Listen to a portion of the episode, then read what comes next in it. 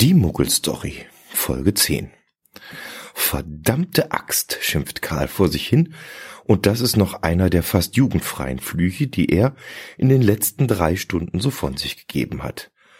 Nachdem er schon auf dem Dachboden rumgekrochen ist und den Keller durchwühlt hat, ist er mittlerweile schon in der Garage angekommen.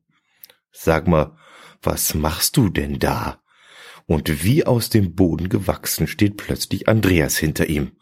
Ja, sag du mal, spinnst du mich so zu erschrecken? macht Karl jetzt erstmal seinem ganzen Ärger Luft. Ich suche meine Wanderstiefel, weil wir doch von der Schule aus mit den Kindern diesen dämlichen Termin im Wald haben. Andreas grinst und hält Karl ein kleines schwarzes Ding sie unter die Nase und sagt, Tja, mein Lieber, wenn du so einen Schirp hier in deine Schuhe gelegt hättest, dann könnten wir die ganz schnell über mein GPS-Gerät finden. Wie jetzt? fragt Karl. Ja, schau hier. Das ist ein kleiner Sender, in dem man Koordinaten einspeichern kann, und die sendet der dann, und somit würdest du genau wissen, wo deine Schuhe sind hättest du halt nur beim Wegräumen entsprechend programmieren müssen. Naja, denkt sich Karl, wenn die Schuhe an den Koordinaten festgenagelt wären, könnte das vielleicht klappen. Aber wenn die irgend ein Hirsch hier weggeräumt hat, dann bringt's das doch wohl auch nicht. Aber Karl hat weder Lust noch Zeit, das jetzt auszudiskutieren.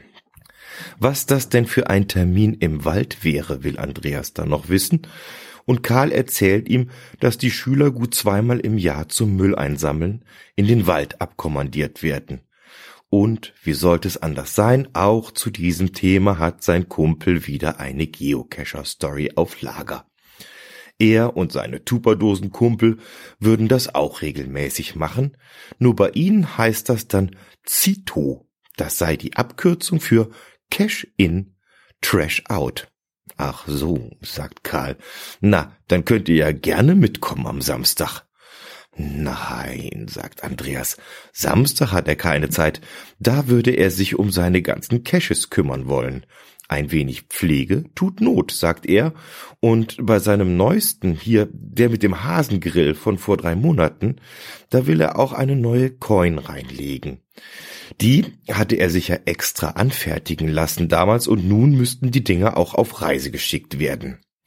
Ja, ja, ist schon recht, sagt Karl, und bei Gelegenheit wird er gern diese Coin mal sehen.